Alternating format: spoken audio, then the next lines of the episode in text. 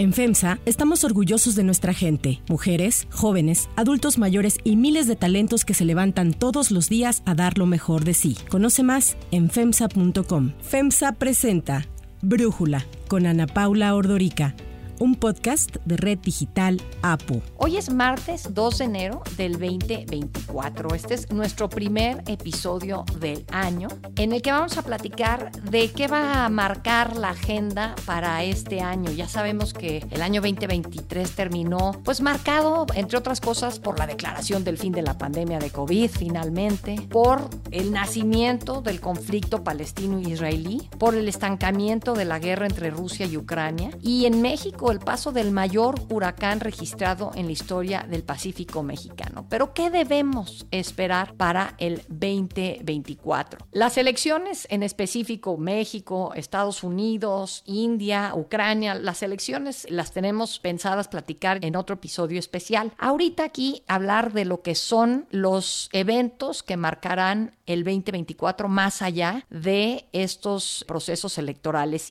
El análisis. Para ello le agradezco a Brenda Estefan, analista internacional, platicar con nosotros. Querida Brenda, pues tú, ¿qué ves así en el radar del 2024, primero que nada, que te llama la atención? Paula, siempre un gusto estar contigo en tu podcast. Bueno, yo creo que el tema caliente es el Indo-Pacífico, esta reunión de dos océanos, el Océano Índico y el Océano Pacífico, en donde China y sus vecinos tienen todas las semanas incidentes de alguna índole, en particular con las Filipinas, pero con muchos otros países, con Vietnam, con Tailandia, y me parece que poco hablamos en México de la situación en aquella región y sin embargo tiene un enorme peso para la seguridad mundial por el involucramiento de China y de Estados Unidos y por otro lado para el comercio global, porque parte del 50% del comercio marítimo pasa por estos mares, de forma que pues lo que sucede en esta región del Indo-Pacífico en el 2024 será crucial, seguramente ahí habrá focos amarillos que puedan tornarse naranja. Y también está desde luego el tema de Taiwán. Si bien se ha hablado mucho de que China no tiene la capacidad marítima en este momento para hacer un gran desembarco en la isla y buscar anexarla, pues también es cierto que Xi Jinping no ha escondido sus intenciones de hacerse del control de Taiwán. Ha dicho abiertamente que eso sucederá en los próximos años, en esta generación. Habla Xi Jinping, presidente de China. El separatismo independentista de Taiwán es el mayor obstáculo para lograr la reunificación de la patria y el peligro oculto más grave para el rejuvenecimiento nacional. La reunificación pacífica está más en consonancia con el interés general de la nación china, incluidos los compatriotas de Taiwán. Nadie debe subestimar la determinación, la voluntad y la capacidad del pueblo chino para defender la soberanía nacional y la integridad territorial. La tarea histórica de la reunificación completa de la patria debe cumplirse y definitivamente se cumplirá. Y habida cuenta de que Estados Unidos ahorita tiene demasiados frentes abiertos con su involucramiento en la guerra en Ucrania, con su involucramiento en la guerra en Gaza, pudiera Pekín aprovechar este momento para dar un paso al frente en Taiwán y pues como sabemos ese es un tema pues de enorme tensión a nivel global en donde diversos intereses se juegan. Sabemos además que Taiwán es el hub internacional de los microprocesadores y eso también le da pues un halo particular a eh, conflicto que más allá del tema territorial, pues tiene un peso en la economía global. Desde luego, el tema de Ucrania y de Gaza, pues vemos como en estos días ya Israel comienza su ataque también en el sur de la franja de Gaza y pues si bien sus aliados, incluido Estados Unidos, no están muy de acuerdo en las formas del ejército israelí, han dicho reiteradamente los altos mandos estadounidenses, desde la presidenta Harris hasta el secretario de Defensa Lloyd, que si Israel no cuida sus formas en buscar minimizar la muerte de personas de civiles, digamos, podría sufrir una pérdida diplomática. Habla Kamala Harris, vicepresidenta de Estados Unidos. The United States is unequivocal. International humanitarian law must be respected. Too many innocent Palestinians have been killed. Frankly, the scale of civilian suffering and the images and videos coming from Gaza are devastating. Me parece que ahí hay un tema tremendo porque desde luego, si bien es importante condenar el acto terrorista de Hamas del 7 de octubre, pues Israel está dando pasos que le complican el apoyo diplomático en el mundo y pues veremos cómo China y Rusia aprovechan eso al igual que algunos otros conflictos en el mundo, para seguir acercándose a lo que se conoce como el sur global, este bloque de países que básicamente es todo lo que no sea Occidente y donde Moscú y Pekín han redoblado esfuerzos para tejer lazos en sus relaciones con las capitales de estas regiones, particularmente África, Asia y América Latina. Sí, ahí esto me lleva a preguntarte si ves que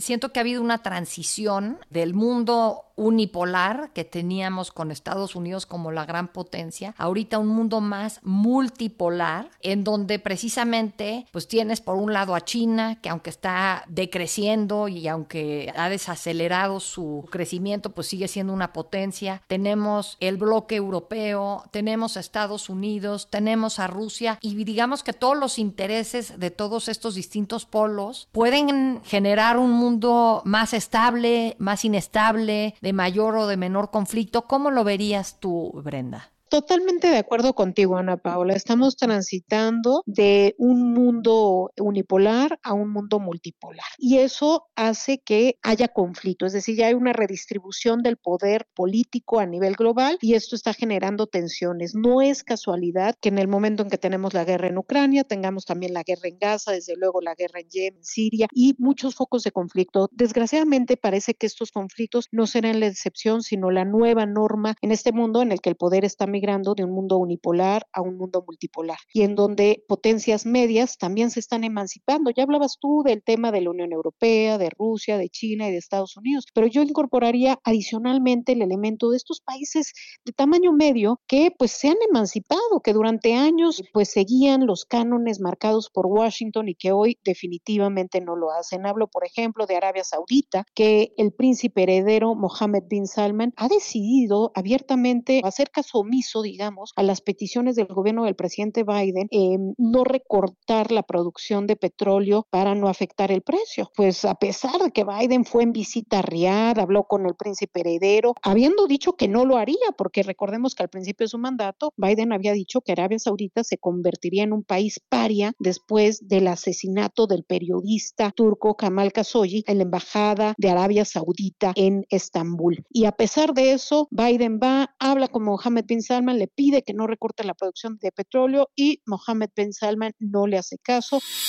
Habla John Kirby, portavoz del Consejo de Seguridad Nacional de la Casa Blanca. In light of recent developments and uh, OPEC Plus's uh, uh, decisions about oil production, the president believes that we should review the bilateral relationship with, Saudi Arabia and to take uh, to take a look to see if that relationship is where it needs to be and that it is serving our national security interests. Se alía con Rusia en el marco pues del OPEP y del OPEP Plus para hacer estos recortes. Vemos como eh, países como Turquía como India, como Brasil, pues ya no obedecen a una sola línea de geopolítica, sino a varias. En la India incluso hay quien habla del poliamor diplomático, en donde ya no están casados con uno solo, sino que tienen relaciones con diversos actores de la geopolítica y eso me parece pues que traerá eh, mayores conflictos y eh, mayor inestabilidad al mundo, Ana Paula. Sí, bueno, y ahorita que hablas de esta parte de los energéticos como parte de la ecuación, ahí hay quienes piensan que la geografía energética estará cambiando por esta transición que hemos estado viendo a energías limpias. Entonces hay ahora pues ciertos recursos naturales como el litio, como el cobre, como el níquel, que están cobrando mayor relevancia que quizás el petróleo, el gas natural y de alguna manera eso puede también mover el balance de poder. ¿Cómo estás viendo este reacomodo en materia energética en el mundo, Brenda? Pues sin duda este reacomodo hace que África sobre todo cobre nueva relevancia, pero lo cierto es que la guerra en Ucrania, lejos de adelantar la transición ecológica, la retrasó un poco, porque el hecho de que países que iban muy avanzados en estos temas, como Alemania, como Francia, pues tuvieran que mm, buscar nuevos mercados para el tema de gas natural o de carbón para no comprarle a Rusia, pues hizo que tuvieran que hacer inversiones incluso, por ejemplo, en plantas de regasificación de gas natural licuado. Alemania no tenía ni una sola planta de gas natural licuado al inicio de la guerra y sin embargo en 11 meses construyó la primera en el norte de su país y están en camino de ser terminadas otras seis plantas. Estas inversiones, dice el gobierno de Alemania, eventualmente buscarán migrar hacia lo verde, pero por lo pronto en el cortísimo plazo hay una nueva inversión en energías fósiles desgraciadamente y eso retrasará esta migración de los polos de poder energéticos, que seguramente se dará, pero quizás no comience en 2024, sino un poco más adelante.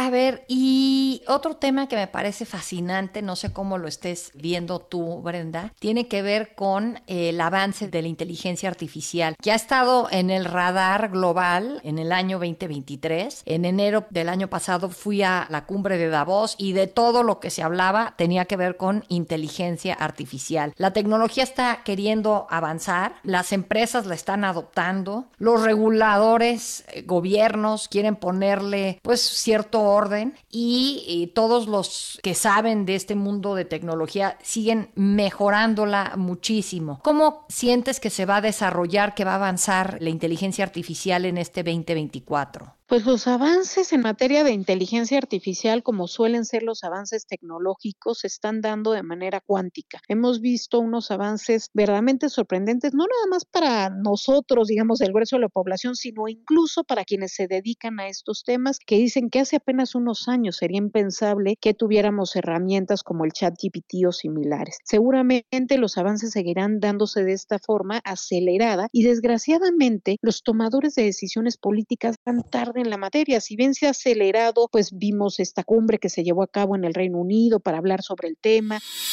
Habla Rishi Sunak, primer ministro del Reino Unido. Like-minded governments and AI companies have today reached a landmark agreement. The late Stephen Hawking once said, AI is likely to be the best or worst thing to happen to humanity. If we can sustain the collaboration that we have fostered over these last two days, I profoundly believe that we can make it the best. Because safely harnessing this technology could eclipse anything we have ever known. Hemos visto cómo jefes de Estado reciben a Sam Altman, el líder de OpenAI, esta empresa que lanzó el ChatGPT, y algunos otros líderes de empresas de inteligencia artificial con el ánimo de entender hacia dónde va este sector, pero pareciera que el avión va en vuelo y sin piloto. Por eso es que muchos de los conocedores e incluso nombres de los que de alguna manera se asocian con el nacimiento de esta nueva tecnología, pues hablan de la importancia de frenar, de tener pues un mayor control sobre pues los efectos que pueda tener la inteligencia artificial y entender mejor los riesgos, ¿no? Desde luego que estamos viendo ya cómo está actuando de manera abierta la inteligencia artificial en diferentes ámbitos, como el ámbito de las campañas políticas, como el ámbito de la desinformación mediática, que pueden preocupar, pero desde luego que en la nota más feliz, pues también hay una mejora en la productividad de las empresas, en donde pues eh, los trabajos quizás más tediosos y más automatizables, pues los puede hacer la inteligencia artificial para que el ser humano se concentre en cuestiones más creativas y que requieran toma de decisiones o conciliación de intereses. Eso desde luego pues pone en riesgo a muchos empleos en el mundo y habrá que ver pues cómo se adaptan las empresas y los países, pero en este tipo de cambios drásticos desde luego también siempre se abren oportunidades y habrá que ver qué hace México para buscar aprovechar este este momento de cambio geopolítico y de mm, cambio de la balanza de poder global y de nuevas tecnologías para poder sumarse a estas nuevas tendencias y poder aprovechar en beneficio de México y de los mexicanos. Es desde luego eh, notorio también cómo este es un mundo en el que el ámbito digital pues se convierte en el campo de batalla pues de las disputas geopolíticas. Lo estamos viendo continuamente como en diversos países se ha prohibido el uso de plataformas como TikTok en teléfono de los funcionarios, buscando que no haya fuga de información eventual hacia el, el gobierno chino.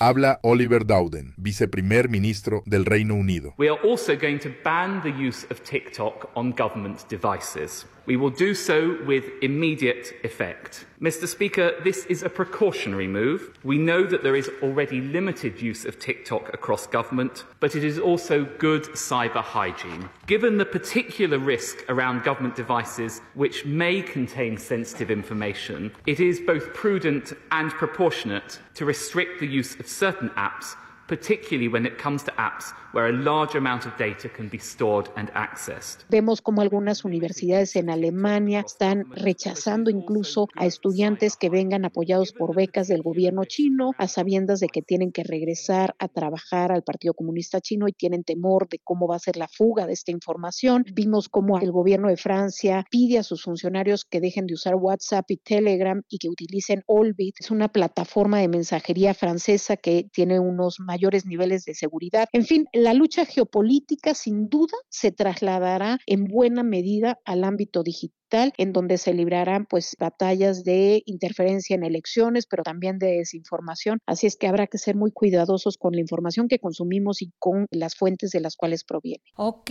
yo no había escuchado de esa aplicación, pero bueno, pues como no vivo en Francia, no tengo por qué quizás haberla escuchado, pero sí es interesante pues todo lo que quieren hacer los países para protegerse, proteger los datos de sus ciudadanos, la privacidad y tal, ¿no? El tema económico, Brenda, me parece que todo el año pasado estábamos con que ahí viene el lobo de la recesión. Al parecer no llegó.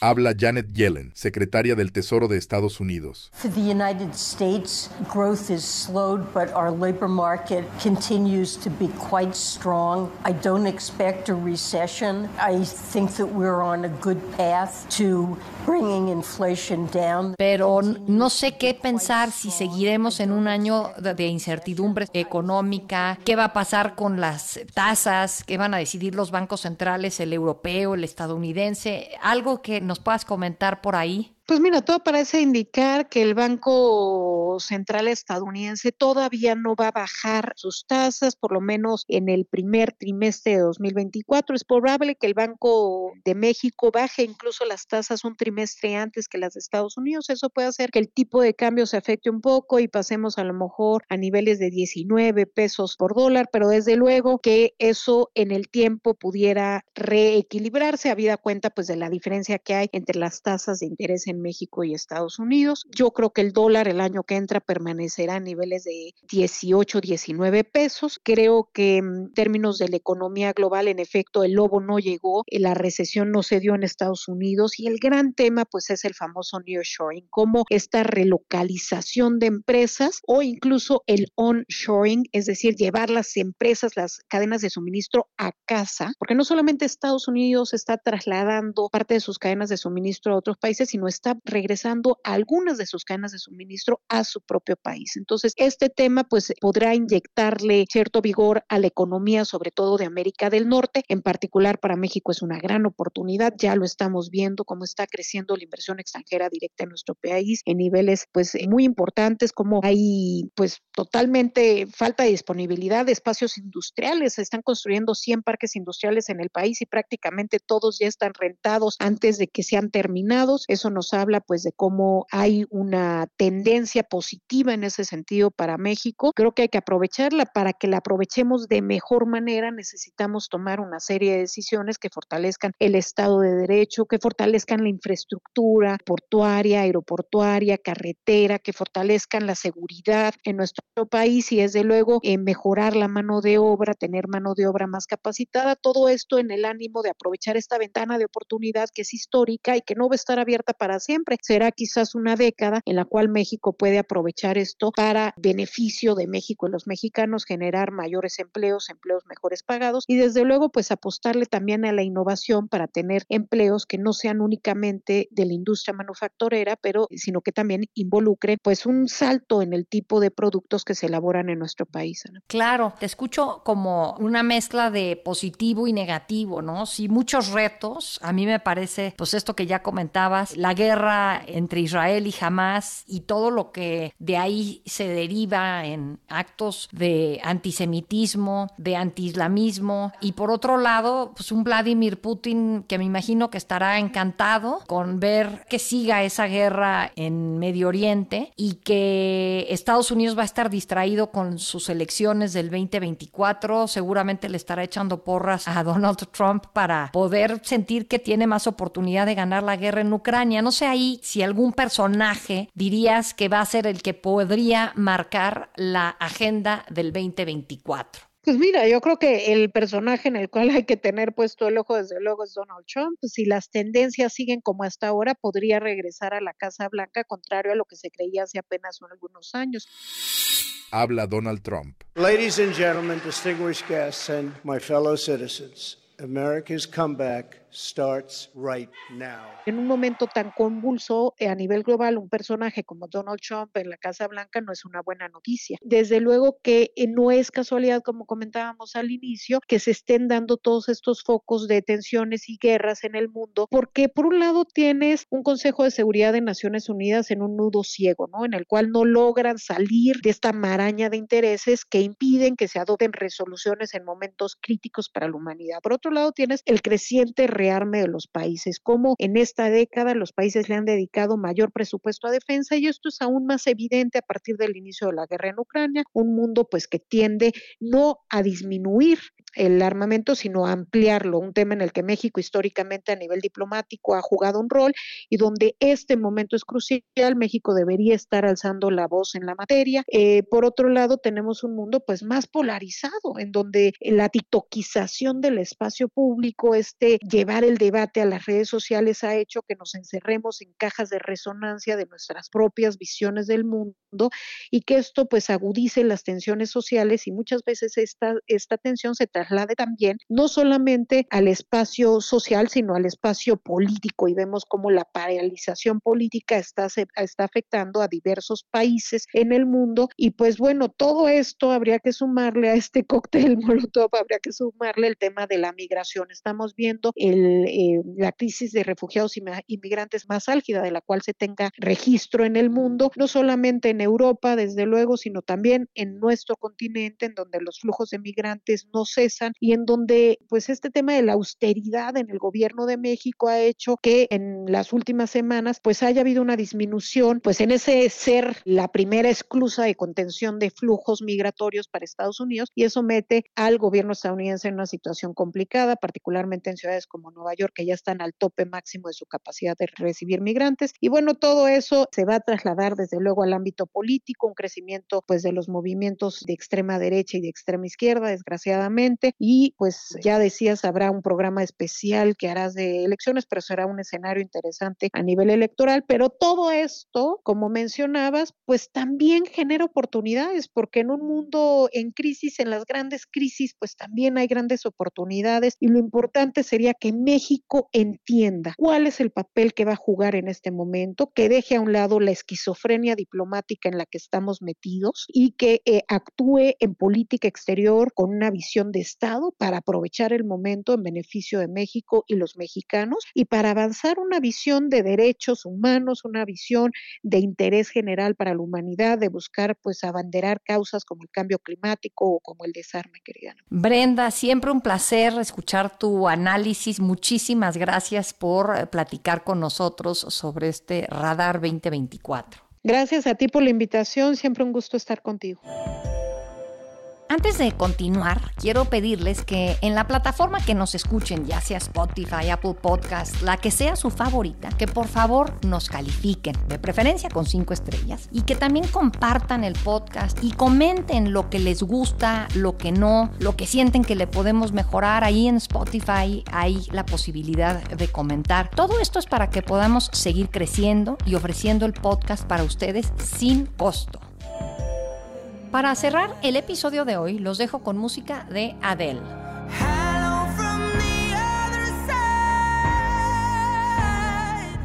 El 2 de enero del 2016, Adele comenzó el año en lo más alto del Billboard 200 con su tercer disco de estudio que llevaba por nombre 25. El álbum debutó en el número uno en más de 25 países, rompió récords de venta en la primera semana de su lanzamiento en Estados Unidos, Reino Unido y otros países. Actualmente, Adele es una de las artistas musicales más rentables del mundo, con más de 120 millones de ventas entre discos y sencillos.